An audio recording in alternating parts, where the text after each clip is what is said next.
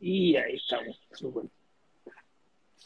Saludito a todos los que se están conectando. Estamos esperando ahora por el, por el resto de los, de los recreadores. Por ahí está Félix. Estamos por aquí, estamos por aquí. Súper. Ahora estamos esperando por Héctor Díaz, que está por, por conectarse. Vamos a ver, y esto yo lo puedo seguir compartiendo por ahí. Sí, señor. Ah, dice Héctor, unable to join. Vamos a ver ahora.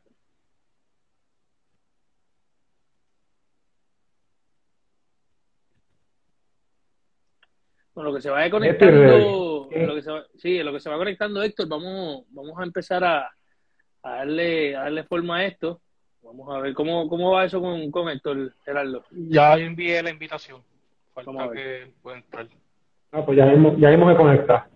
Sí, señor. Bueno, un saludito a todos los que se están conectando, un saludito a Gabriel, un saludito al gran Jonathan que está por ahí conectado, saludito a Aquiles, un saludito a todo el mundo que está conectándose aquí al túnel del tiempo. Entonces estamos grabando este episodio, este primer episodio, punto 5, 1.5, si se pudiera decir, de nuevo, porque el día de ayer se nos, se nos tuvimos problemas y no pudimos grabar el, el episodio para que quedara, ¿verdad? Para posteridad y todas las personas que no pudieron este, estar aquí, pues para, que lo puedan ver. Así que vamos a ver a Héctor ahora, a ver si se puede conectar. Estamos esperando por el cuarto recreador que se conecte ahora. Vamos a ver qué tal.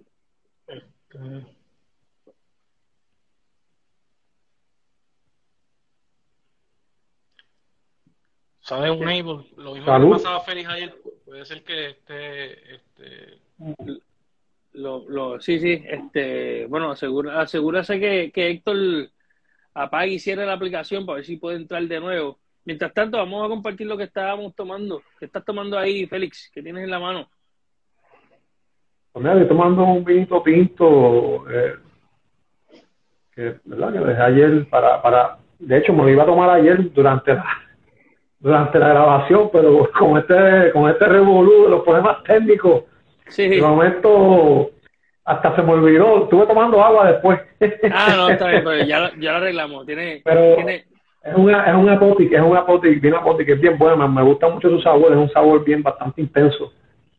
pues entonces estás tomando un vinito tinto. El Gerardo creo que está tomando una cerveza ahí en ese, en ese mod. ¿Qué- qué es No, tiene tengo vino tinto también, este Apotic. Ah, súper. eh, Inferno, sí, el que es eh, hecho en, en, en, en barriles de whisky. So, Ah, nice, súper. Exagerado. Pues ese es el mejor vino que hay aquí en el live ahora mismo. Vamos a hablar claro. y pues, Déjame, déjame botar el mío. yo estoy tomando un Bunahaven 12 que está por allá arribita la botellita, se me olvidó traerla para acá. Así que lo que tengo aquí es lo que me voy a poder tomar de Bunahaven 12 para no tener que pararme. Pero este, ya me invito. Héctor, vamos a ver si Héctor se puede conectar. ¿Qué tal? Online, pero sabe un, un able Join. Ahora sí, ahora sí, ahora sí. Ya mismo se está conectando Héctor. Saludito a todo el mundo que se Ahí está está. conectando por ahí. Ahora sí, Ahora sí. Por fin estamos los cuatro, por fin estamos los cuatro. Ahora sí. Problemas técnicos. Felices los cuatro. Bueno, eh, felicidades, ¿verdad? Que estamos ya por fin todos juntos aquí. Así que vamos a darle inicio a este, este podcast, ¿verdad? Que vamos a estar haciendo con este primer episodio. Eh, esto le vamos a llamar el túnel del tiempo. Esta serie de, episodios que vamos a estar haciendo se van a llamar el túnel del tiempo y vamos a hacer eh, el mejor esfuerzo de tratar de llevarlos a través del túnel del tiempo para que ustedes, viajeros del tiempo, puedan tener una mejor experiencia viajándose al pasado de Puerto Rico. Pero vamos a, vamos a hablar de qué es esto, qué, qué- qué es este grupo que nosotros hacemos de recreación histórica, por qué nosotros estamos vestidos aquí. Hay cuatro siglos distintos representados aquí, así que, eh, y número uno, antes de, de comenzar por ahí, quisiera este, presentarles a todos los que están aquí conmigo. A, a la página superior izquierda está Gerardo Pérez, saludito por ahí, que está vestido del 1625. En la parte inferior izquierda está Félix Rivera, que está vestido como capitán de las milicias de caballería de 1797, para ser exacto. Y te- en la página, eh, en la parte superior, eh, perdóname, en la parte de abajo derecha, tenemos a Héctor Díaz, que está como un músico de la época de la conquista, 1521, específicamente cuando se estaba trasladando esa, esa capital de Caparra a la isleta de San Juan, y yo que estoy vestido como un soldado del 1898, la guerra hispanoamericana. Así que, bienvenido muchachos. Estamos aquí. Salud. Estamos aquí. Saludos a todos. Bueno, este, vamos a darle comienzo. Eh, ¿qué, es, ¿Qué es la recreación histórica? ¿Qué, qué es esto que nosotros hacemos? ¿Que, o sea, ¿Alguien pudiera este, comentar ahí? Me gustaría darle la palabra a Héctor Díaz para eso. ¿Seguro? Sí, gracias y bueno, buenas noches. Un gusto estar con todos aquí. Sabe, la recreación histórica es algo que es tan antiguo como la humanidad. Cuando empezaron los primeros grupos humanos, tenían que transmitir sus tradiciones, eh, los sucesos que habían pasado, que eran de impacto para ellos y bueno, pues no tenían escritura, no tenían cómo transmitirlo a menos que fuera oralmente, en forma de cuentos, leyendas, historias, o actuándolo, o ambos. Y empezaron así. Y así pues recreaban, por ejemplo, una cacería que, tuvieran y para así aprender, para que otros aprendieran cómo, cómo poder repetir eso, un, una defensa eh, victoriosa contra algún enemigo que los atacara o cualquier suceso que pasara de importancia para ellos. Bueno, esto lleva sucediendo siglos y siglos eh, a través de la historia de la humanidad. La primera recreación que yo conozca que se hizo en las Américas luego de la conquista, no, puede, puede que se hayan hecho otras, pero fue en el tiempo cuando se conquistó Tenochtitlán. Hernán Cortés, conquistó México. Sí. Y luego hicieron una recreación a los pocos años de, esa batalla que tuvieron grandísima, que duró un tiempo larguísimo para la conquista de Tenochtitlán y se vistieron de aztecas. Eh, bueno, estaban los españoles, hicieron barcos y todo, porque la batalla también fue en el agua. Y todo eso lo hicieron, lo recrearon. Bueno, de ahí pasamos, vamos a dar un salto bien grande. Entonces, a Puerto Rico, porque queremos, lo que nos interesa ahora más es nuestra isla, ¿no? En Puerto Rico, como sabemos, pues no se le da mucho énfasis a la historia. Y eso es un problema que, que nosotros, que amamos a nuestro pueblo, amamos la historia, pues hemos confrontado siempre. Me acuerdo de, un, de una recreación, la primera que yo me he enterado que sucedió en Puerto Rico, fue a principios del siglo XX, en la década de los 20 o los 30. Eh, se recreó el, asedio holandés de 1625 en el Morro. Lo hizo el ejército de Estados Unidos eh, bajo el auspicio de la gobernación de entonces. Esto, aunque nosotros sea tan lejano y no nos parezca gran cosa, pues sí lo fue. Tuvo un impacto que, que les voy a mencionar. Hubo un muchacho que estuvo allí, que tenía siete años entonces, y se llamaba José Luis Marrero nosotros lo conocemos como Chavito ah, Marrero, una de las glorias de Seguro, del teatro. Del teatro, de, bueno, de todo en Puerto Rico. Fundador del teatro de la universidad y de las clases de teatro que se dan. Bueno, todos los que han pasado por el teatro de la universidad le deben a Chavito Marrero inmensamente y todo Puerto Rico le debe.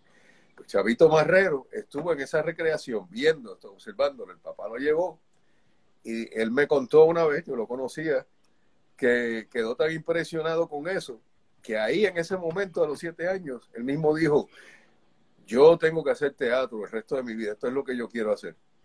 Y fíjense, una persona nada más, el impacto que tuvo una recreación, digo, tiene que, que haber habido muchos más que se impactaron también. Este es un solo ejemplo. Si no le llega a una persona, mire qué, qué lejos se puede llegar. En Puerto Rico, ahora, al momento presente, las recreaciones empezaron básicamente en el 1998. Yo había empezado acá en Estados Unidos eh, a recrear el regimiento de la Luciana Española. ¿Por qué? Porque me enteré que los hispanos habíamos participado en la guerra de independencia de los Estados Unidos, habíamos peleado montones de batallas, las ganamos todas, capturamos un ejército completo inglés, dimos una ayuda inmesurable en dinero, armas, suplementos de todo tipo, aparte de, como ya mencioné, las batallas que ganamos, tanto por tierra como por mar, no fue solo en tierra. ¿Y quién sabe de eso? Pues yo me dije, bueno, pues esto hay que pasarlo adelante. Yo siempre he sido amante de la historia. Y pues empecé a investigar sobre eso. Esto fue en 1985. Eh, pero cuando llegó el momento, en 1993, alguien me dijo, hay una parada en Baltimore. Yo no vivía en Baltimore en ese tiempo, ahora vivo todo en Baltimore. Viví en Columbia. Oye, eh, vamos, esperamos estar en Baltimore, eh, en mayo. Oh, sí. Esperamos estar en una recreación. Para, la batalla de Mount que esa es una de las, de las actividades que vienen. Eh, bueno, pues me dijeron, ¿por qué no representas algo de eso en la parada? En la parada de Colón era, la parada del 12 de octubre. Acá le llaman la cabalgata de Colón, que la organizaban los italianos. Pues bueno, entonces me puse a investigar y a ver, a reproducir uniformes, a ver qué armas podíamos utilizar a entrenar cómo marchábamos, a conseguir caballos. El general Galvez había que vestirlo con uniforme de general, todo eso, ¿no? Y lo hicimos. Y en el 93 participamos en la parada y eso causó un impacto grandísimo. Y de ahí entonces nos empezaron a pedir que recreáramos. Ya para el 95 teníamos un grupo completo de recreación que sabía los manuales de armas españoles, teníamos las armas correctas, los uniformes correctos, sabíamos dar los mandos en español y ya estábamos entrando en batalla ese, con ese, grupo, ese grupo estaba compuesto de puertorriqueños también. Eh, fíjate, había de todo. Y de hecho, el único puertorriqueño que estaba ah, era yo. O sea, los demás eran. Ah, había, había dos españoles, había varios que eran nacidos aquí en Estados Unidos. Y éramos como siete. Y bueno, pues entrábamos en batalla y acá nos empezaron a respetar y a llamarnos para todas estas cosas.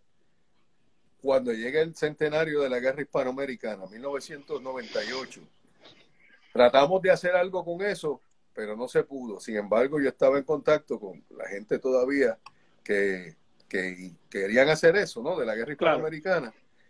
En el 2003, 2004, me escribe Miguel Hernández, me dice, hay un, un par de personas que quieren recrear el ataque inglés de 1797 a San Juan.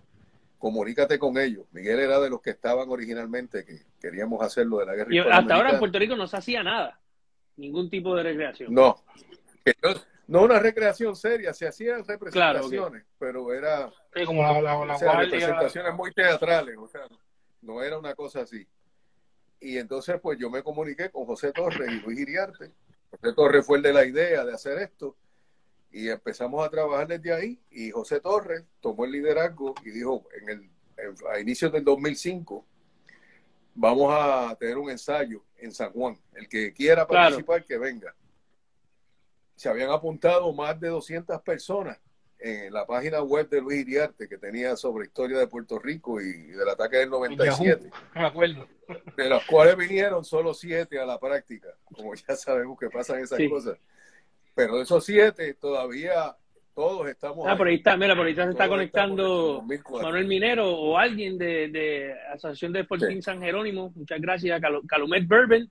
Cheers, guys, uh, from Kentucky, all the way from Kentucky. Great bourbon you guys are making over there.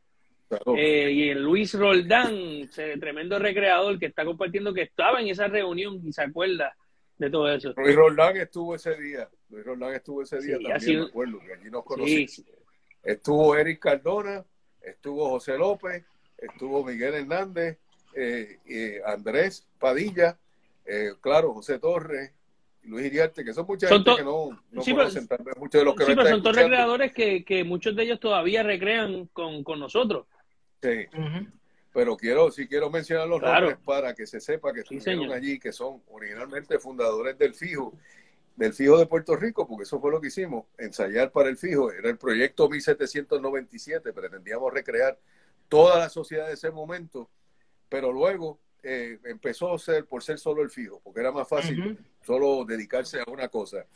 Y de ahí es que viene toda la tradición de ahora. Ahora tenemos el fijo de Puerto Rico, tenemos artillería, tenemos caballería, eh, tenemos eh, fuerzas sutiles, tenemos eh, milicianos urbanos, milicias disciplinadas. Y ahora también tenemos el grupo de recreadores de historia de Puerto Rico, que somos nosotros, que hacemos todo esto seriamente. Me verán aquí vestido así, esta forma rara, parezco de, la Edad Media, y básicamente así era que se vestía a principios del siglo XVI, ¿Por qué? Porque somos serios en lo que hacemos y cada uno de los compañeros va, va a introducir eh, su uniforme o su ropa y por qué se viste así. Esto aquí es para proteger contra cualquier arma filosa que me ataque, incluso flechas también. Esto es una gorra de la época de los 1520, eh, una camisa de, lona, una espada con la empuñadura correcta de la época del siglo XVI y aquí tengo la celada, el casco, uno de los cascos que se usaba en esa época. ¿Eh? Parece una base Pero protege. bueno, hay, que, hay, que, proteger la cabeza. Lo que siempre nos presentan. Sí, la, la, diferencia de lo que siempre nos presentan, el morrión, que es el casco este que me estoy poniendo aquí. Este casco no, no se vino a usar hasta mediados del siglo XVI en adelante. Y bueno, pues nosotros somos muy serios en todo lo que hacemos. Todos los que estamos aquí lo sabemos. Nosotros aprender sobre la vestimenta y cómo se usa cada cosa. Aquí tengo cantimplora de la época, tengo daga también, tengo una faldriquera, pues, que es como una especie de cartera. Todo eso se usaba en ese momento, en el 1521. Y así es que nosotros recreamos, aprendemos la historia de lo que sucedió, adquirimos un personaje o adquirimos un personaje en, en general. Y luego de eso lo inmiscuimos en, el, en lo que estamos haciendo en ese momento y es lo que hacemos todos aquí. Excelente. Espero, no, excelente. No, no, no, no súper, súper. Excelente. A paso no, has dado una excelente bueno explicación de lo que, lo que hacemos nosotros. Pero me gustaría también que, eh, por ejemplo, Félix, este, le, le comuniques al, al, al, público que nos está escuchando y nos está viendo qué es el atuendo que tú tienes puesto, qué es lo que estás representando y por qué. Bien, siguiendo la línea del compañero Héctor Díaz, ¿verdad? Que saludo. Eh, yo estoy vestido como, como, como un soldado de caballería de las milicias disciplinadas de Puerto Rico. Era una unidad militar eh, que estuvo activa y participó durante la defensa del ataque a San Juan en 1797. Eh, decidí ponerme este uniforme hoy, pues, porque por lo que representa, ¿qué representa este uniforme para mí? pues, era, el uniforme que vestían la mayoría de los, de los, criollos en, en, esa época, me explico. La, la, la, los soldados que componían estas unidades militares como milicias disciplinadas y caballería de milicias disciplinadas, pues eran, eran criollos eh, y estaban distribuidos en los diferentes partidos de Puerto Rico. Y durante el ataque del 97, eh, eh, para defender la, la isla, de San, la isleta de San Juan, eh, de los ingleses, pues todas estas unidades de los diferentes partidos vienen a llegar acá, a San Juan, algunas a Río Piedra y otras llegan a San Juan, ¿verdad? A la isleta. Eh, pero eso es, es, lo, es, lo, es, lo, bonito de, de, esta unidad que me gusta representar, tanto la milicia disciplinada como la, la de caballería de milicia disciplinada, y es por lo, por lo que lo componía. Eh, eh, eso nos resta a que también, ¿verdad? Si vemos por ahí atrás de mi, de mí, tenemos el uniforme también del, del fijo, el, es el azul y blanco. Eh, esos uniformes eran los que vestían los soldados de la, que componían las unidades militares, la unidad militar de Fío que, que, que, estaba apostada en lo que eran los, fuertes en la isleta de San Juan. También recreamos, con relación a esta época del siglo XVIII, y la o sea, eh, disculpa que te interrumpa. Félix, eh, para que le explique sí. a, la, a la persona. El, cuando Ajá. uno va al Morro y al San Cristóbal, eh, los uniformes que vestían esos sol, los soldados que estaban en esos fuertes era entonces eh, distinto al que tú tienes puesto ahora mismo, que es el que acabas de enseñar. Correcto, y gracias por esa pregunta. Sí, el, el, el uniforme que vestían los soldados que estaban apostados en los fuertes era este que están viendo a mi fondo, que era azul y blanco, eh, y esa unidad militar se llamaba la, el Regimiento Fijo de Puerto Rico. El que yo estoy vistiendo, y ese que están viendo también detrás de mí, que también es rojo y blanco, eh, eh, lo, compone, eh, lo vestían los, soldados de milicias disciplinadas. En este caso, que yo tengo es el de caballería y el que está a mi fondo es el de infantería. Pero eran unidades militares que estaban apostadas en los diferentes partidos de la isla. Eh, y también, eh, como verdad, valga, valga, valga la pena añadir, eh, también recreamos para el evento, en este caso, del ataque del 97, eh, recreamos también las unidades militares de fuerzas sutiles, que eran los hombres de mar, marineros, que fueron matriculados para eh, defender la isla, pero en embarcaciones de poco calado, ¿verdad? Y, se estaban apostados en, en los caños y en los canales. Y también representábamos lo que son las milicias urbanas, que ya es la persona, pues, cualquier civil de la época, pues, que se le daba unas armas para que participara en la defensa eh, de alguna manera u otra, no solamente en armas, sino, sino también en apoyo, llevando suministros de un lugar a otro. Eh, y también tenemos la compañía de Moreno Libre, que también participó durante la defensa del 97. Eh, en este caso, actualmente no tenemos a nadie que nos haga ese papel, estamos buscando a alguien, así que si alguien nos escucha y que se quiera unir a nosotros, que quiera representar a la compañía de Morenos Libres, que, los Morenos Libres sabemos que eh, eh, tuvieron un rol importante también en la defensa de San Juan, pues mira, pues bienvenidos, se pueden comunicar con, nosotros. Muy bien, muy bien, excelente, de verdad que sí. Entonces, eh, Gerardo, explícanos que este el atuendo que tienes ahí y, de qué época es. La diferencia del compañero, ¿verdad? Félix, que tiene un uniforme, que eran, ¿verdad? Uniformes. Para mi periodo, el soldado no tenía uniforme. No había una uniformidad de que el, el, Estado como tal o el ejército te dijera, tienes que ponerte esto específicamente. Así que... Ah, Ese es el siglo XVII que, exacto, la diferencia, que es la diferencia en ese periodo y, el que estoy representando igual que el de Héctor, que el que está representando Héctor, no existía una, un uniforme específicamente para ¿verdad? los atuendos, era lo que cada cual pudiese llevar.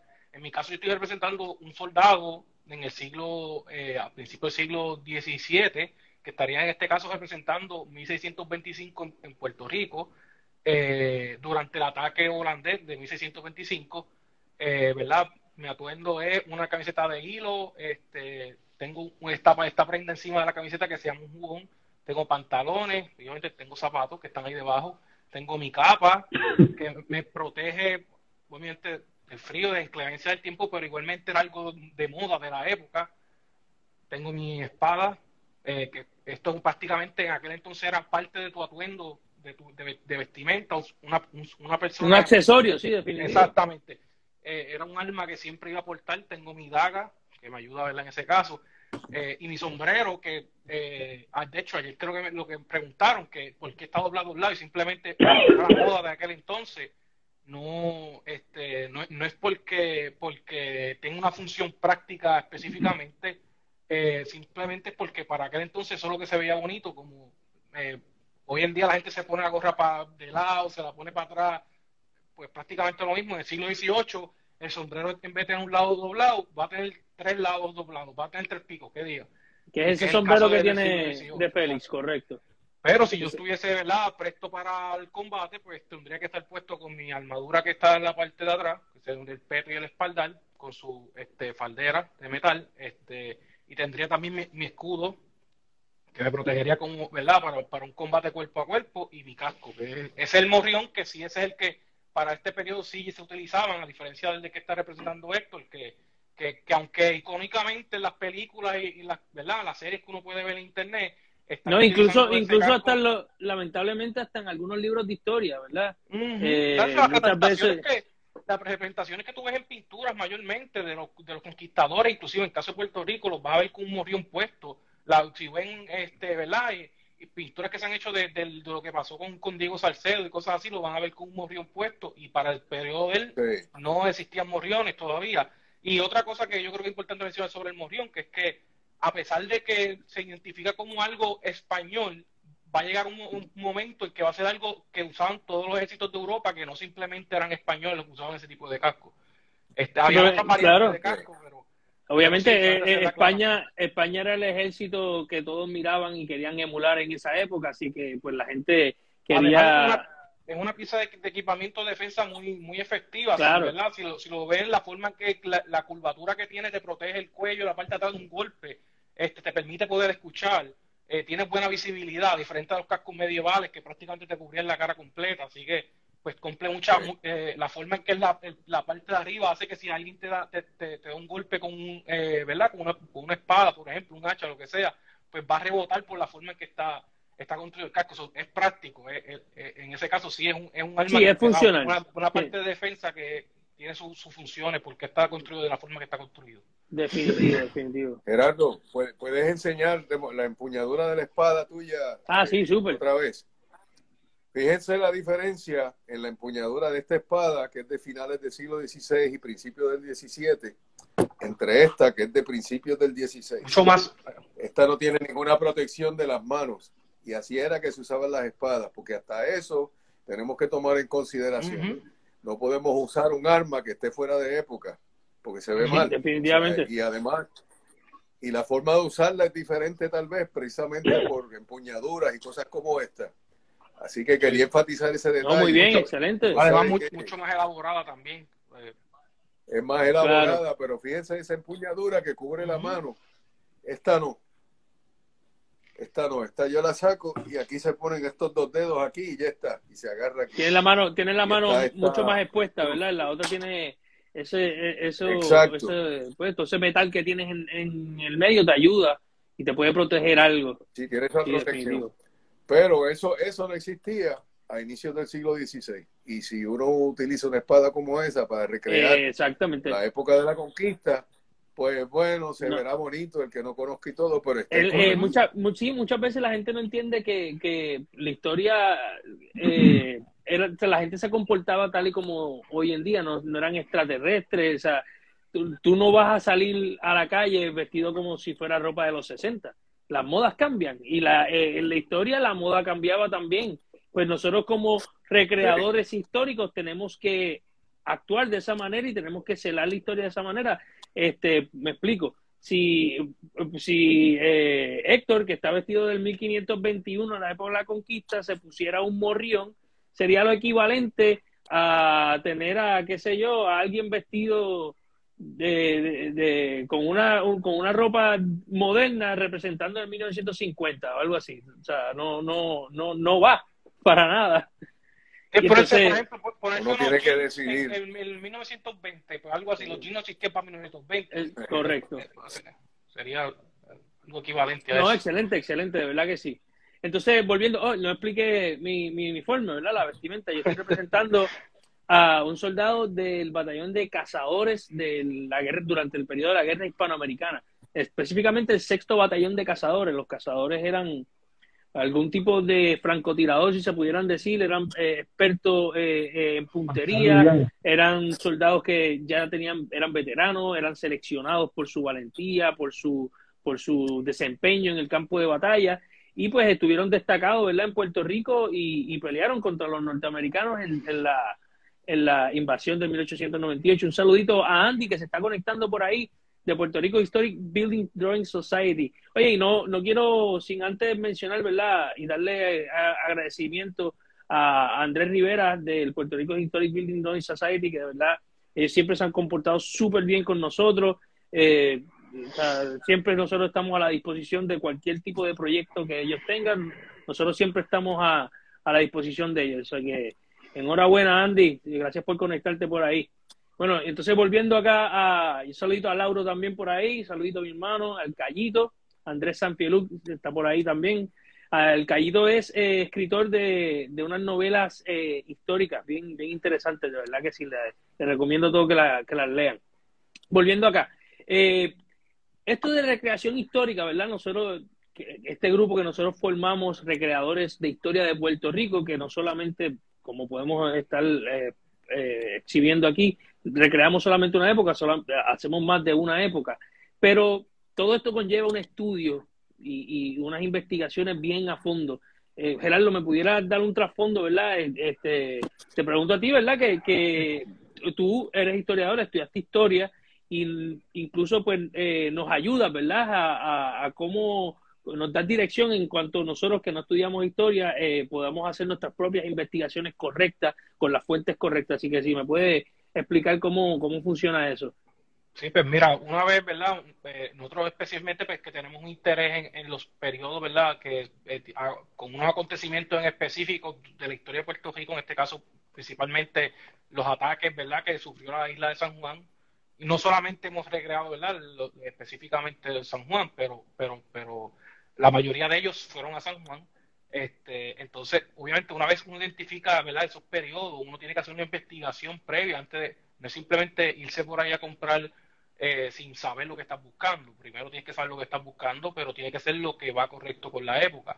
Y para ese tipo de, ¿verdad? de, investigación previa que tienes que hacer antes de empezar a poder este, ¿verdad? crear eh, y adquirir tus tu, tu, vestimentas y tu este, ¿verdad? armas y todas las partes que componen el, la vestimenta de la, de la época que vamos a recrear. Pues muchas veces hasta hacerla, que muchas veces estas cosas no se pueden comprar, este, se tienen que hacer.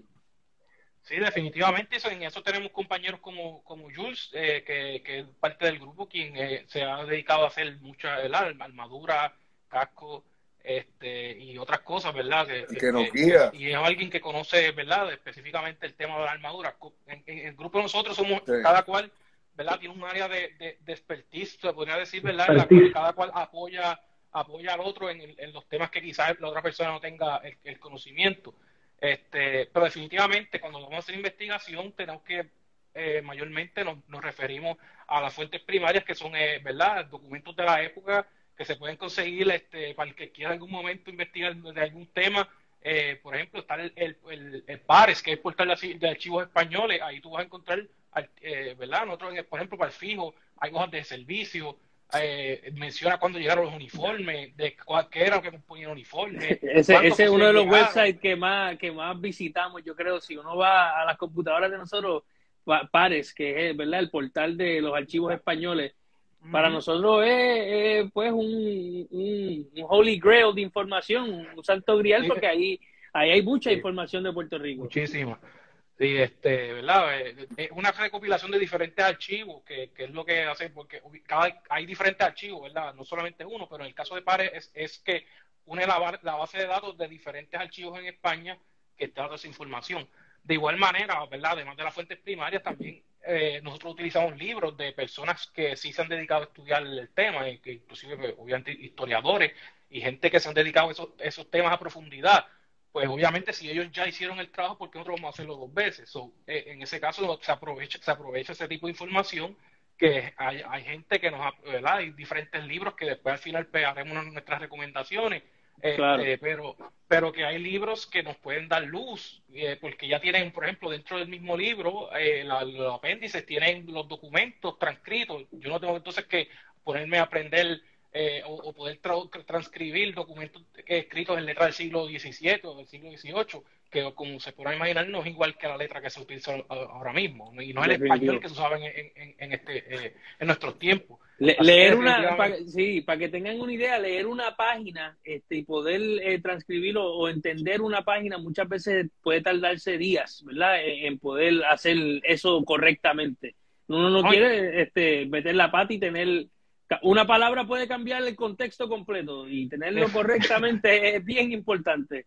Definitivamente, sí, ¿no? Este, y este, como te digo, es algo que toma tiempo, hay que tener interés, porque esto no es algo que nos apasiona, que nos llama, que nos, que nos, ¿verdad? Nos, llena hacerlo y por eso lo hacemos. Pero la verdad que requiere tiempo, mucho tiempo, mucho estudio, este, y que esto no es algo que nosotros no, nos inventamos, ¿sabes? Nosotros eh, hacemos una investigación previa, una investigación seria este, consultamos con otras personas que realizan periodos eh, parecidos al de nosotros, nos pueden también ayudar. Obviamente, como decimos, no hay que inventar las, las ruedas si ya está inventada, pero definitivamente tiene que haber una investigación previa y lo que estamos, lo que estamos, los uniformes que tenemos puestos y no solamente que se vean como eran en la época, sino que sean como eran en la época. Eso incluye los materiales con los que están hechos, la forma en que se construyen la, la, la, ¿verdad? la vestimenta, eh, eh, sí, para que, para que tengan una idea, nosotros no tenemos ningún tipo de plástico encima.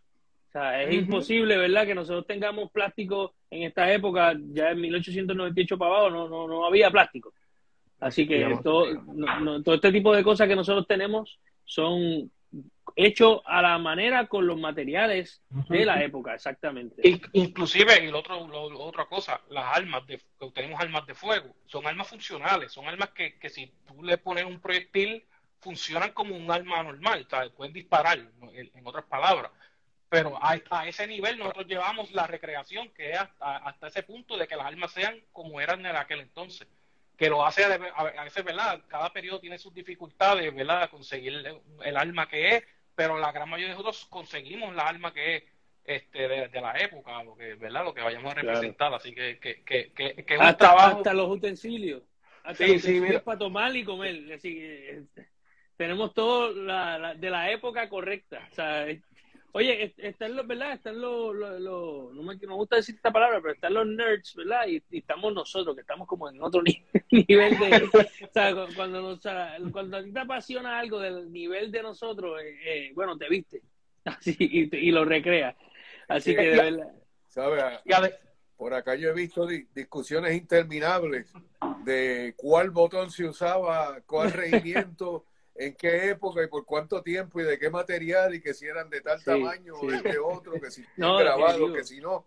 Unas discusiones pero de a muerte. por la otra parte, o por una costura. Y la, otra parte que creo que se me olvidó mencionar es, por ejemplo, no solamente pecó te vestiste como la época, perfecto, y conseguiste lo, que necesitaba. Ahora, ¿cómo, se, cómo eh, la gente de aquel entonces se comportaba? Que, que, que por ejemplo, el caso del, del siglo XVIII, hay unas ordenanzas escritas que específicamente dicen cómo tú te vas a mover, este, qué, qué mandos, qué mandos se dan para, para hacer, ejecutar las diferentes órdenes. Y eso ahí, ahí, está escrito, ahí está escrito hasta cuándo tienes que ir al baño y cuándo tienes que dormir y acostarte. ahí está todo toda la vida de un soldado está escrita ahí. Para, para el siglo XVIII, este, este, estos son, eh, ¿verdad? dos libros que tienen, eh, entiendo que son siete son dos tomos, ok, pero tiene las ordenanzas de Carlos III, esto está completamente codificado y esto es un, prácticamente un documento legal, porque tiene, rige toda la vida del soldado del siglo, del siglo, XVIII español, bueno, de, verdad, del reinado de Carlos III en hacia adelante, y especifica todo. Eh, y esto tuvieron otros que... que parte de esa ordenanza aún se utilizan en el ejército español. Sí. Así que, y, por ejemplo, y eso eso que menciona Héctor es muy cierto. Parte eh, de esa ordenanza todavía se conservan eh, hoy en día. Este, esas ordenanzas que fueron escritas por Carlos III, pues todavía se, algunas se conservan en el ejército de, España todavía. En el ejército español, exacto. Ah, y por descendencia en los ejércitos latinoamericanos también. Inclusive hasta la misma marcha que todavía el, el, actual himno de España pues, viene de esa ordenanza, que es la marcha de los granaderos. De los granaderos. y todavía se, hay variantes de la marcha de granaderos en países de Hispanoamérica. Si no me equivoco, en Argentina, todavía la marcha de granaderos de Argentina es prácticamente la misma del, del himno de España. Sí, bien parecido. Que, o sea, tienen su dificultad, una, eh, un poquito de diferencia, pero, pero, pero son bastante similares. Otra, otra cosa que hay que aprender de la recreación es precisamente lo que estaba mencionando, la música de guerra de cada época, porque cada toque, hay un toque para cada cosa para virar a la derecha, para virar a la izquierda, para marchar, para detenerse, para atacar, para disparar, para cargar, todo, todo tiene su toque. Y uno tiene que saberlo. Sí, 100%. Y otra cosa que tenemos que aprender los recreadores, que es muy importante, es la seguridad. Pues como ha dicho Gerardo y todos sabemos aquí, estamos utilizando armas reales. Esto no son armas de juguete. Cualquiera de estas armas puede ser un daño tremendo. Y estamos también con cartucheras llenas de pólvora que si uno no sabe la seguridad y no la lleva, no la, no la lleva a cabo en el campo y en todo momento, campo y campamento, ese grupo no lo van, no le van a permitir que vaya a ningún sitio. Otros grupos no lo van a invitar. ¿Por qué? Porque no es seguro. No es seguro eh, salir al campo. Definitivo. Y a nosotros en Puerto Rico nos llaman de todas partes, como saben, de Polonia, de acá de Estados Unidos, de España, de Sudamérica para que recreemos con ellos. ¿Por qué? Precisamente porque somos muy dedicados y cuidadosos en lo que hacemos. Y esa es la, tradición que hemos establecido en Puerto Rico. Excelente, total, total, totalmente de acuerdo. Y eh, oye, ahora que tú mencionas, ¿verdad? esa, las cosas que hemos hecho, me gustaría, Félix, que, que le comentes a los que nos están escuchando, nos están viendo, porque nosotros hemos tenido, ¿verdad? Gracias a Dios, hemos tenido un, año, a pesar del COVID y toda la pandemia, ¿verdad? Hemos tenido un año con, con, éxito y con logro. Félix, cuéntame qué, qué, pasó en este 2021, qué, cómo estuvo la agenda de los recreadores. Pues mira, si, si bien somos recreadores históricos de, hace muchos años y que desde que llegó Héctor en el 2006, 2005, por ahí más o menos, que más o menos es que yo lo conocí, eh, y trae esa, esa, ese concepto de recreación histórica acá. Eh, y fundamos hasta, inclusive hasta un grupo Eh, no es hasta el, año antipasado que nosotros entonces eh, formamos este, este nuevo grupo que es el de Recadores de Historia de Puerto Rico, en el cual está compuesto por, pues, por, miembros bien, bien, recadores bien antiguos y por recadores pues, nuevos que han, que han visto lo que hemos estado haciendo y se han unido recientemente. y, y es que el concepto que estamos nosotros desarrollando y que hemos desarrollado, mejor dicho, es que estamos representando, representando todas estas épocas que, pueden estar viendo en pantalla ahora mismo, ¿verdad? Están viendo a el día vestido con, con, ¿verdad? Como, como un soldado del siglo XVI, Gerardo como un soldado del siglo XVII, yo estoy vestido del siglo XVIII y tú, Pablo Pérez, del siglo XIX. Y eso pues entonces nos ha llevado un año demasiado muy activo. Por eso estoy trayendo todo esto. Eh, porque entonces estamos representando diferentes épocas, diferentes acontecimientos que se dieron en San Juan y hemos tenido un año bien activo. Voy a mencionar varios eventos que hemos realizado en el, pasado 2021. Eh, en, el, en, el, mes de, de abril realizamos una, una recreación de 1898 en, en, en Asomante. Eh, yo nunca había estado en Asomante, eso para mí fue una experiencia, haber estado en esa área donde estuvieron, ¿verdad? Eh, ciento y pico de años atrás nuestros antepasados, porque son nuestros antepasados los que participaron en esos acontecimientos. para explicar pues a uno pues como que se dedica la piel. Para, para explicarles lo que nos están, lo que están escuchando, eh, Asomante es un barrio en Aybonito, entonces eh, en, ese barrio en Aybonito se detuvo el avance de, del, ejército norteamericano durante la guerra del 1898 y me hace algo curioso, ¿verdad? Que España eh, llegó a tener prácticamente casi todo el hemisferio de, o sea, América completo prácticamente era de España. Y al final, en 1898, todo ese imperio se redujo, se redujo a, a Ibonito, a Somante. Oh. Ahí, fue el, el último, eh, fue el last stand de, de, España en, en, en, este lado de, del mundo, ¿verdad? Durante la guerra hispanoamericana y algo, algo que nosotros nos llenó de, mucho honor, ¿verdad? Poder estar ahí. Pero sigue, Félix, sigue por ahí. Pues correcto, y, y, de hecho eh, en esa recreación que realizamos allí, el, Canal 4, Noticentro 4, a través del reportero Guillermo José Torres, nos hicieron un reportaje allí. O sea, se hizo un reportaje, un documental sobre el evento como tal, sobre, sobre, sobre ese, esa, ese acontecimiento y participamos en, en, ese documental. Así que eso fue un privilegio grandísimo.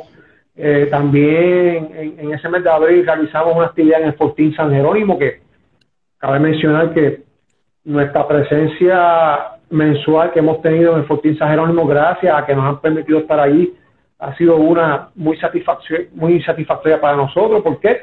Porque nos ha permitido llegar a mucha gente, que es lo que queremos. O e-, eso, eso es el objetivo de nosotros.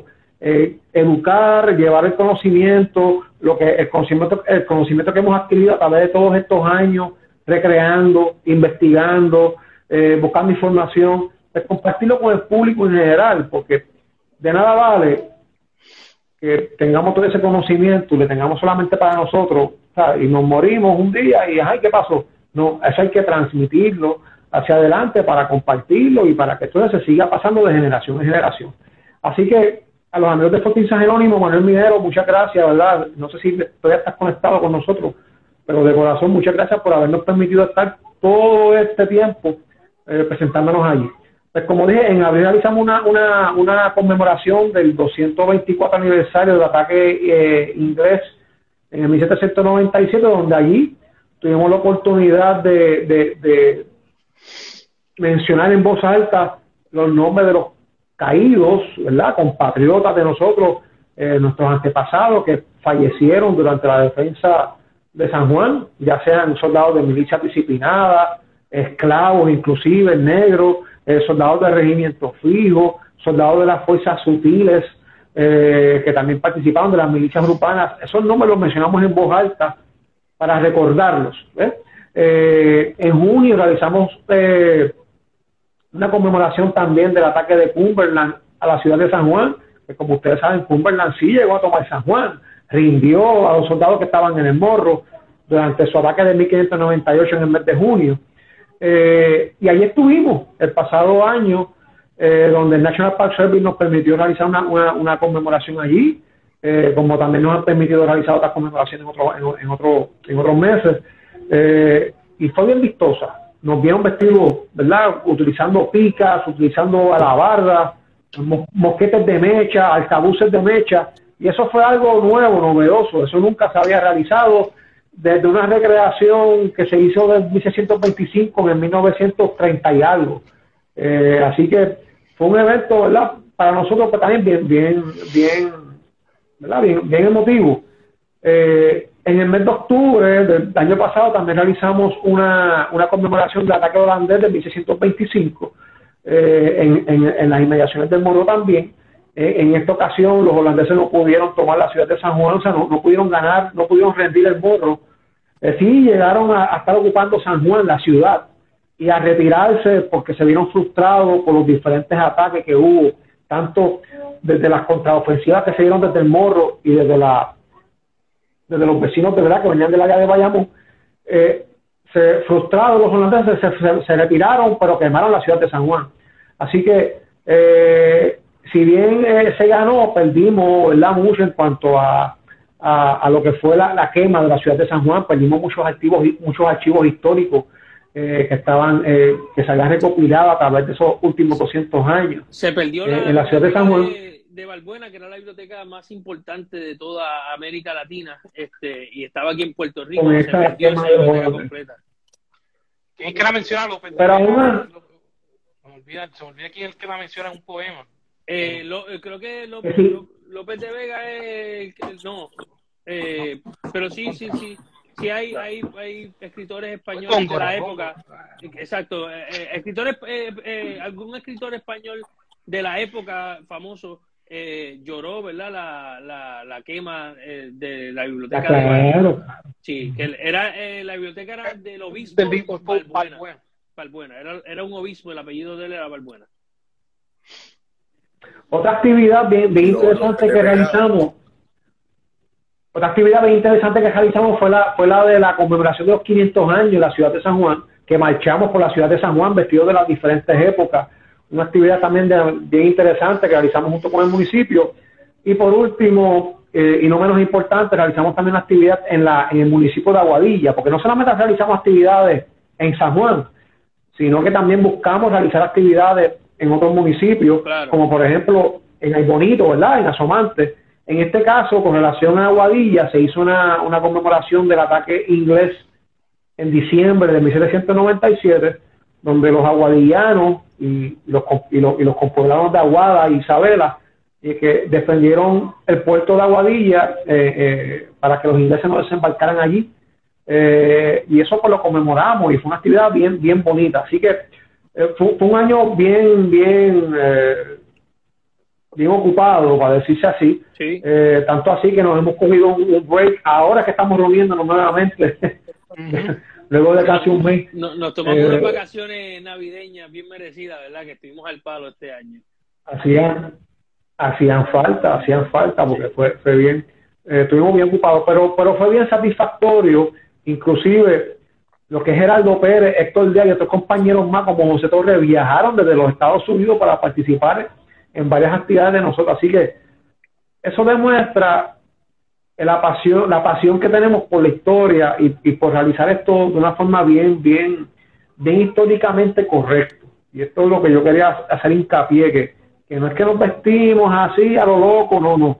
Como bien dijo Geraldo Pérez, como bien, bien ha mencionado estos días, se hacen unas investigaciones eh, para cuando al final del día este sea el resultado, utilizando la, ropa de acuerdo a la época, con el material de la época, y no solamente vestirnos, es que queremos representar a, estos héroes que participaron en, y no solamente los héroes de los cuales sabemos los nombres, por decir Francisco Díaz, ¿verdad? Ese héroe del municipio de Toalta durante el ataque del 97, sino los muchos anónimos que, participaron en las diferentes defensas de los diferentes ataques, que, dieron hasta su vida por, por, esta islita, que ellos consideraban su tierra, ¿verdad? Y la defendían con, hasta con su vida.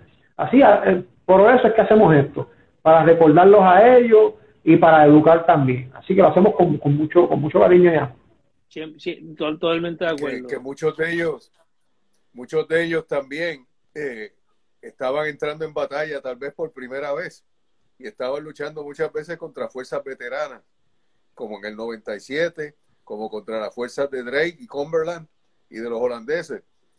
Muchos no habían disparado ni un solo tiro de mosquete o de cañón o lo que fuera, pero de momento se encuentran con este ejército invasor y tienen que contrarrestarlo. Y en Aguadilla el combate fue tremendo también contra tres barcos ingleses, una batería que lo que tenía era dos, tres cañones y lograron rechazarlo. Los ingleses se retiraron.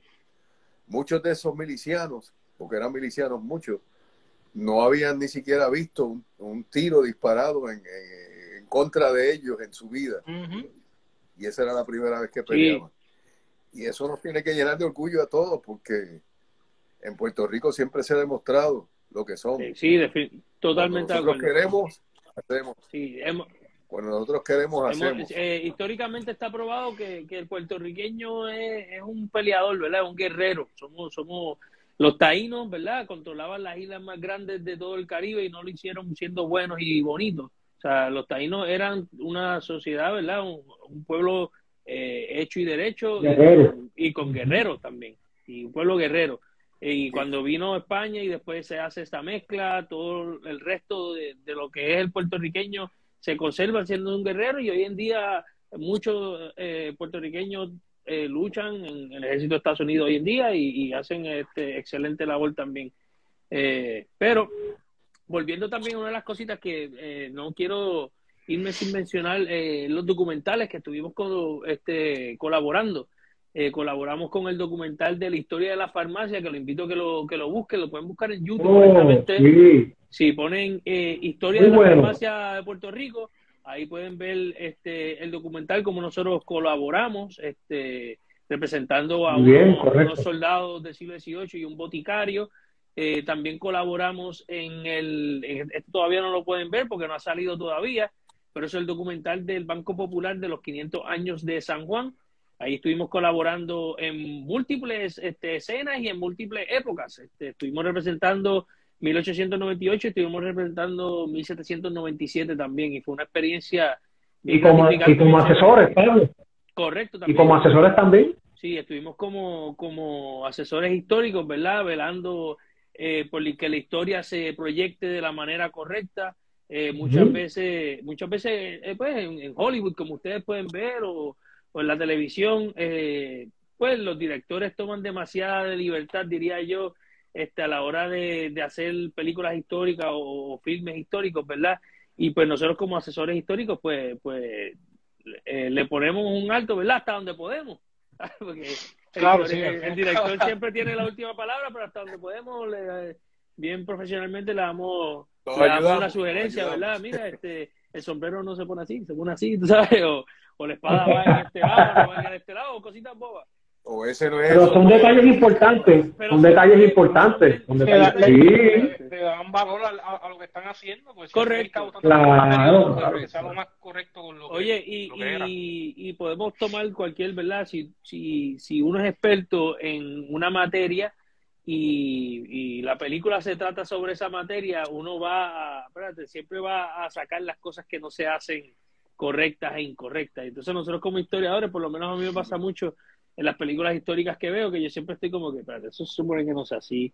O eh, para esa época se supone que este tipo estuviera muerto ya, que él hace, tú sabes, como que ahí... Eh, ¿Verdad? Este, bien chévere. O esa ropa, no, es de esa época, completamente. Inclusive hasta las armas. Mira, yo otra vez estaba viendo creo que fue española, eh, que, que de, de, la guerra en, en eh, del, de la guerra del Rif, y están usando Mauser, ah, que no era que no eran de la época y yo y sabes uno los ve y mira estas cosas son bobas que el ojo normal no el ojo normal no lo ve pero, pero Gerardo eran eran armas eran armas de Bolt eran armas de Bolt.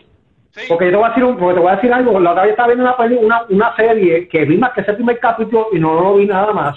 Era de la conquista de no sé si era de la conquista de México era, una, era de la conquista de, algún pueblo, ¿verdad?, de América. Conquista, que las armas eran de mosquetes de mecha. Pues ahí estaban disparando mosquetes de pedernales, con, con, con casco, con, con, con morriones, mosquetes de pedernales y soldados vestidos con sí, eso es un disparate, o sea, y yo dije, pero ¿qué es esto? Yo la pagué, o sea, yo, yo, yo no vi, no vi más nada. Usted está usando una, la espada de, de, de, de Lord of the Rings, este, la, la que, la que usa Aragorn. So, así. Mira, ah, por ahí está no, no, otro tema. Eso es otro, otro tema para otro por, día.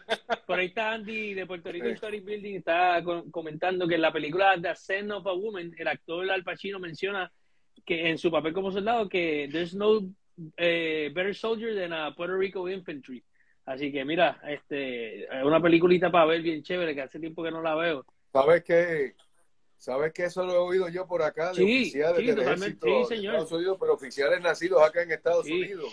Me lo han dicho, yo quisiera que toda mi unidad completa fueran puertorriqueños, Oye, porque ustedes se las arreglan como señor. sea para resolver un problema, nunca se rinden. es, oye, es que damos, damos la batalla, mano. Mira, mira cómo el puertorriqueño de hoy en día no, no, no, no nos rendimos.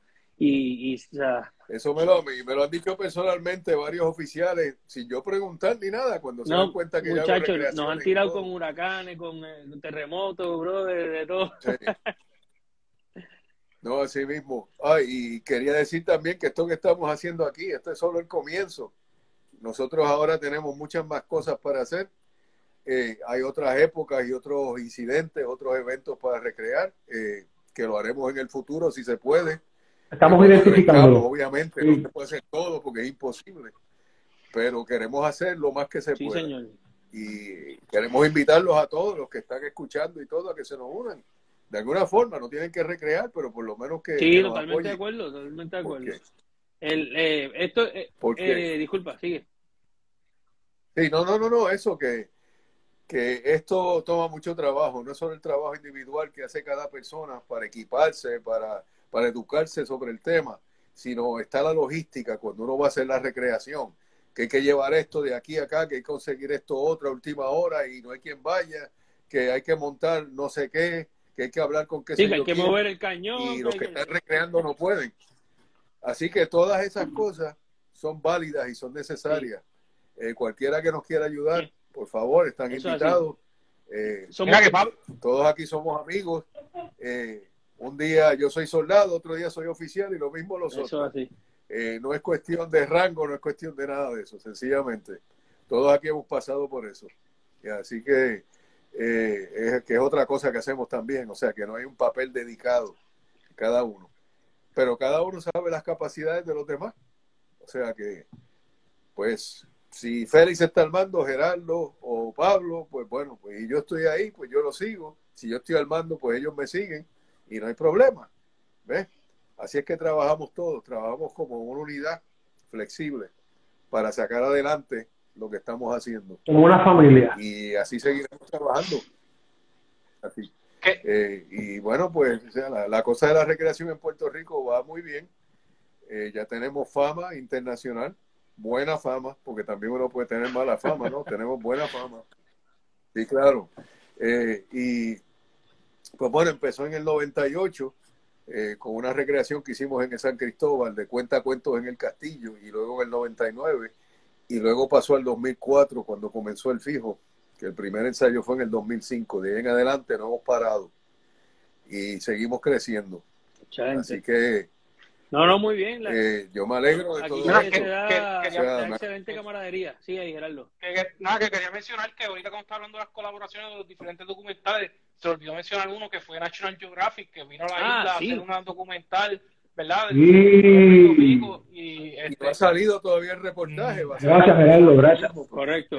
Han salido, han salido unos pequeños reportajes en, su, en sus páginas de Instagram, by the way, pero el reportaje en sí como tal de la revista pues, aún no ha salido, correcto. Correcto, sí.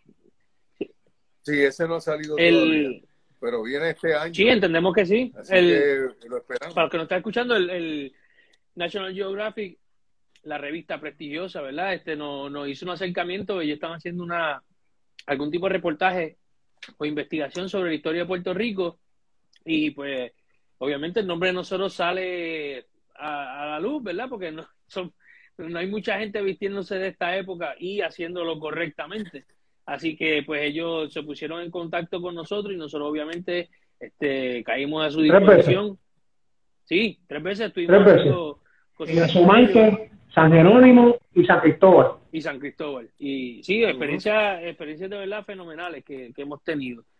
Este, para todos los que nos están escuchando, eh, nosotros somos un grupo, un cuerpo 100% de voluntarios. Eh, cada cual somos profesionales, ¿verdad? En nuestro propio ámbito, a cada personal. Este, pero pues sacamos de nuestro tiempo, este, el tiempo de nuestra familia, incluso muchas veces eh, la familia, como en el caso de, Félix, que prácticamente su familia entera, entera eh, son recreadores también. Este, la esposa, los nenes, y, eso es algo bien bonito también, ver la, la familia este, entera recreando. Así que, y nosotros invitamos, ¿verdad?, a que más familias se nos unan, más individuos se nos unan de todas las edades. Aquí no hay edad para recrear, se recrea desde, desde que eres un chico pequeñito hasta, hasta viejo. Yo empecé a recrear cuando tenía como 14 o 15 años. Llevo alrededor de 15 años recreando. Era un, chamaquito, estos muchachos ahí me acogieron y, y lo demás es historia, literalmente. la primera, la primera, los primeros palos de whisky, yo me los di con estos muchachos, sí señor. Sí señor. Ah, Mira, por ahí está. Así es, parte de la recreación. una de las recreadoras, la coral, que está, está saludando por ahí. Pero este, volviendo acá, eh, bueno, de verdad que ah, la camaradería que se vive en el grupo de nosotros es, bien chévere y, les invito a cualquier persona que le interese unirse al grupo, que le interese ser un recreador, le interese la historia de Puerto Rico, que nos escriba, ¿verdad? Por a cualquiera de nuestras páginas o a la página de Historia PR, nos pueden escribir un mensaje eh, mira, me interesa ser recreador, qué es lo que tengo que hacer, este, y, nosotros con mucho gusto nos, nos ponemos en contacto y le, y le damos la información necesaria. Ahora, este, para ir terminando poco a poco, este, mm, me, me gustaría, ¿verdad? Este, lo habíamos comentado lo, y lo, creo que lo vamos a hacer, pero estos, estos episodios de estos podcasts van a seguir haciéndose tal vez eh, una vez cada dos semanas y este, al cerrar el, el episodio queremos cerrar con, con algunos libros, ¿verdad? Eh, o, fuentes, ¿verdad? Donde podamos recomendarles a ustedes que, que quieran, eh, eh, que les interese la historia y quieran interesarse más por la historia y quieran aprender más, este, algunos libros que nosotros podamos recomendarles. Así que, Gerardo, ¿qué libro tú pudieras recomendar? Este... Pues, empieza con Héctor, porque es el periodo más antiguo. ah, pues sí, vamos, vamos, vamos, por periodo, vamos por periodo. Pues, eh, Héctor, ¿qué, libro tú pudieras eh, recomendar de tu periodo, de tu periodo? Bueno, de este periodo hay eh, todos los que sean las crónicas de la conquista, sobre todo que, mencionen a Puerto Rico, los recomiendo, sobre todo al, a al cronista Gonzalo Fernández de Oviedo, que habla de la guerra contra los taínos, habla de la colonización, habla de todas estas cosas. Y también este libro recopilación de las leyes de los reinos de las Indias. No sé si lo pueden leer ah, sí, me lo enseñaste tempranito hoy, sí. Esto es muy bueno porque te enseña de verdad, verdaderamente la legislación que se hizo en España para ayudar sobre todo a, los naturales de acá, de, las Américas, sobre todo los del Caribe. Y muchas leyes son muy avanzadas, incluso para nuestros tiempos. Y eso no se, no se conoce. También siempre se habla de que España era atrasada, de que, de que eran este, crueles, que eran, bueno, el otro... La leyenda negra, la leyenda negra. La leyenda negra, exacto. Pero este libro se lo recomiendo a cualquiera, recopilación de leyes de los reinos de las Indias. Excelente libro. esos dos libros recomiendo. Bueno, este Gerardo... Eh, bueno, el otro no era un libro, sí. Pero aquí está en la Biblioteca Histórica de Puerto Rico de Alejandro Tapia y Rivera aparece todas estas crónicas de la conquista de, Puerto Rico y de la Excelente ese libro de Tapi Rivera, uno de los primeros historiadores que tenemos.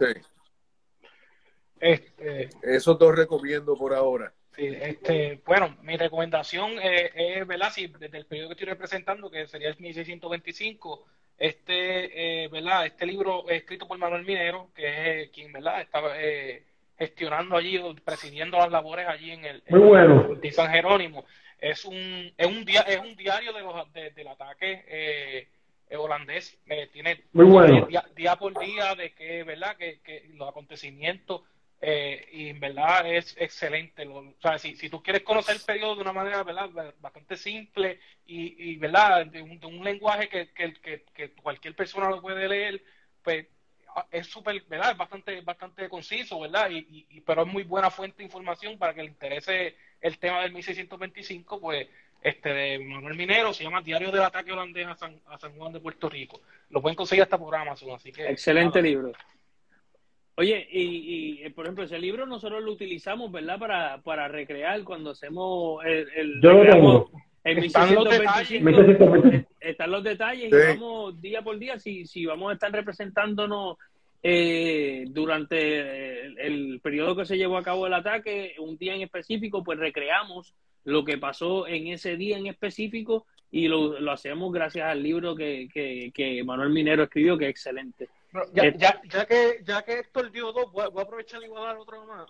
Dejen, dejen, eh, dejen el libro, dejen el libro para los próximos podcasts. Mira, no, se quedan sin este se llama La isla de Puerto Rico, se la lleva Holandés, que es de Carmen. Ah, sí, eh, es, es, un análisis sobre sobre una carta que escribe una persona de Puerto Rico es ley de España pidiendo intervención de parte de la corona para defender la isla, pero tiene los documentos, bueno. las cartas que, que, que tiene, este, ¿verdad? Que, que muy bueno, muy bueno. el gobernador, este, a Mezquita, Botelo, este, ¿verdad? Hacen cartas explicando las diferentes acciones y menciona este, las diferentes, eh, ¿verdad? Las cosas que pasaron durante el ataque unos bochichitos políticos habían ahí. Sí, sí, sí. Unos bochiches políticos, habían unos bochiches políticos ahí. Sí, eh, ¿verdad? Por si entré mucho en detalle, pero, pero gobernadores que ponían este, amistades en, el, en los pueblos, nuevo, esperando que llegaran los chavos americanos, pero nada, eso, eso, eso es otro, otro por tema. Eso, por eso es que es bien importante leer y aprender la historia para que no la vuelvan a repetir. O sea, eh, vamos a enviarle ese libro al Capitolio o, algo. es otro tema, vamos a darlo Bueno, Félix, este, ¿qué, ¿qué, libro tienes ahí para, para compartir con el corillo?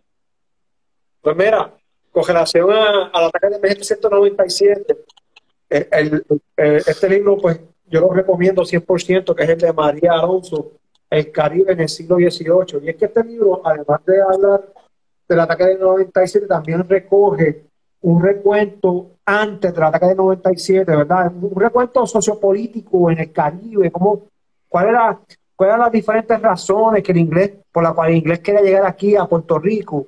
Eh, así que es un libro bastante completo en ese aspecto.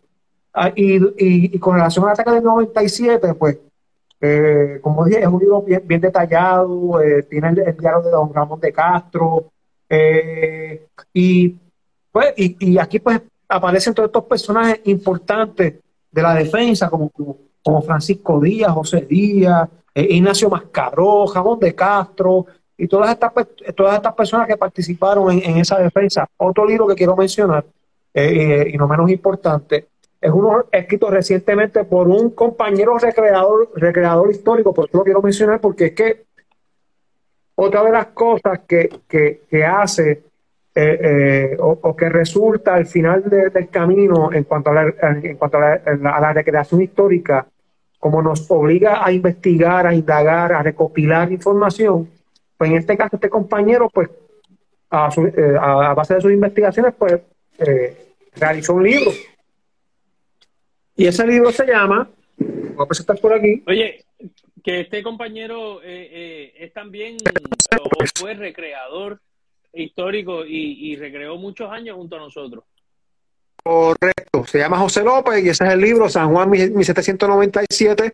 Es un libro que yo lo recomiendo en el sentido para aquellas personas que tal vez eh, les guste mucho este tipo de libros que son bien gráficos, eh, que los hace más fácil de verdad de, interpretar, de leer.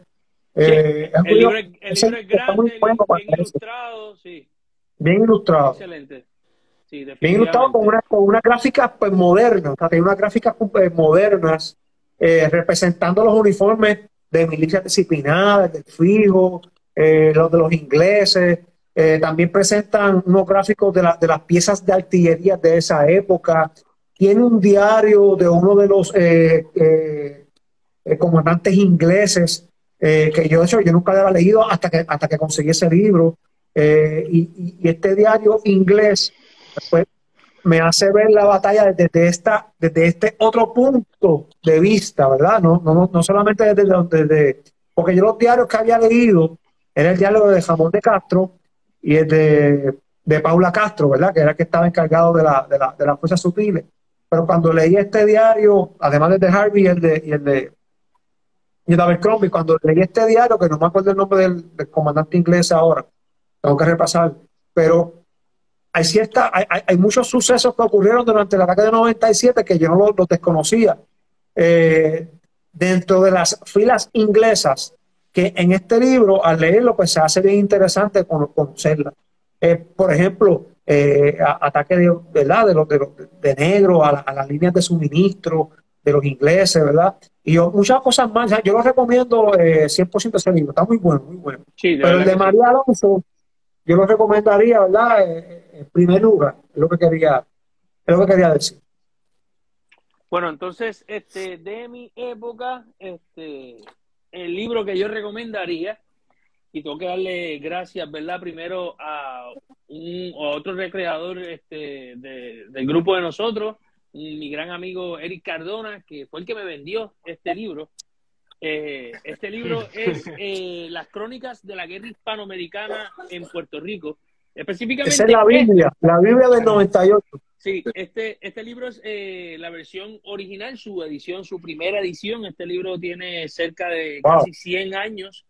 Eh, wow. El libro es excelente y, y, y, todo el que le interese la, la, la guerra hispanoamericana en Puerto Rico específicamente, este es el mejor libro informativo que hay este, escrito por, por Ángel Rivero Méndez, que es el, el creador de la cola champán, el que creó la cola champán. Eh, él fue el último gobernador de Puerto Rico, fue el que le entregó la, las llaves de, de, los fuertes a, a al, comandante Reed eh, británico, eh, perdóname, norteamericano. Entonces, este, excelente libro, mano, un libro que de verdad recomiendo a todas las personas que, que le interese sobre lo que verdaderamente sucedió o estaba sucediendo durante 1898 aquí en Puerto Rico. Así que tenemos esos cuatro libros, este, eh, sí, eh, todos los que se están conectando, sí, todos los que se están conectando, la, la lista de los libros va a estar, de, la vamos a poner en la descripción del live, después que el live le, se quede en la página de Historia PR, esto se va a quedar grabado en la página de Historia PR, y ahí en la descripción vamos a, vamos a poner este, la lista de, lo, de, la, de las fuentes o, o, o, libros que nosotros estamos recomendándoles a ustedes que puedan eh, disfrutar y aprender sobre, sobre la historia de Puerto Rico. Pero, mano, yo creo que ha sido, hemos, hemos tenido un, un excelente una excelente conversación, ¿verdad? Este, aquí nosotros cuatro. Por fin, sí, por fin. No se interrumpió. Sí, no, no, se interrumpió. La, la pudimos tener sin, sin ningún tipo de, de, problema técnico, de verdad que sí. Así que eso está súper bien, súper bien. Bueno, ahora tenemos, tenemos que, brindar que, brindar por todos, por todos los que han estado hoy con nosotros aquí, por todos nosotros y porque el proyecto siga sí, adelante. Señor que va muy bien. Como usted está con el... Todavía, todavía, todavía, todavía. No, vale. no te lo veo, no te lo veo. no te preocupes, que se va de nuevo. Yo tengo todavía. que tenía sed, tenía sed. Sí, sí. Como usted está, como usted está con el whisky Reagan y los escoceses invadieron a Puerto Rico, o algunos escoceses trataron de invadir a Puerto Rico en 1797, vamos a brindar como se brinda en Escocia y como brindaban allá, así que diciendo slan lleva. Una, dos y tres, slan lleva. Slan lleva. Bueno, muchachos, nos vemos en el próximo episodio de El Túnel del Tiempo. Muchas gracias. Bueno. Buenas noches.